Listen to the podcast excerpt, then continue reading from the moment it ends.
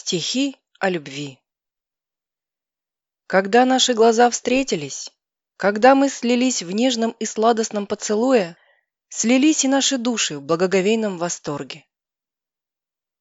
Я очнулся от глубокого и спокойного сна и увидел, как ты тихо сидишь в лучах рассвета и читаешь мои СМС.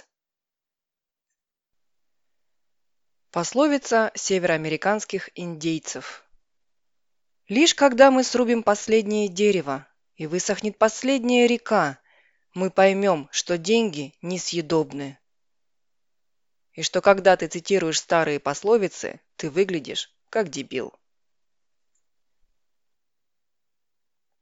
Брендализм Любая реклама, размещенная публично, независимо от того, хочешь ты ее видеть или нет, принадлежит тебе.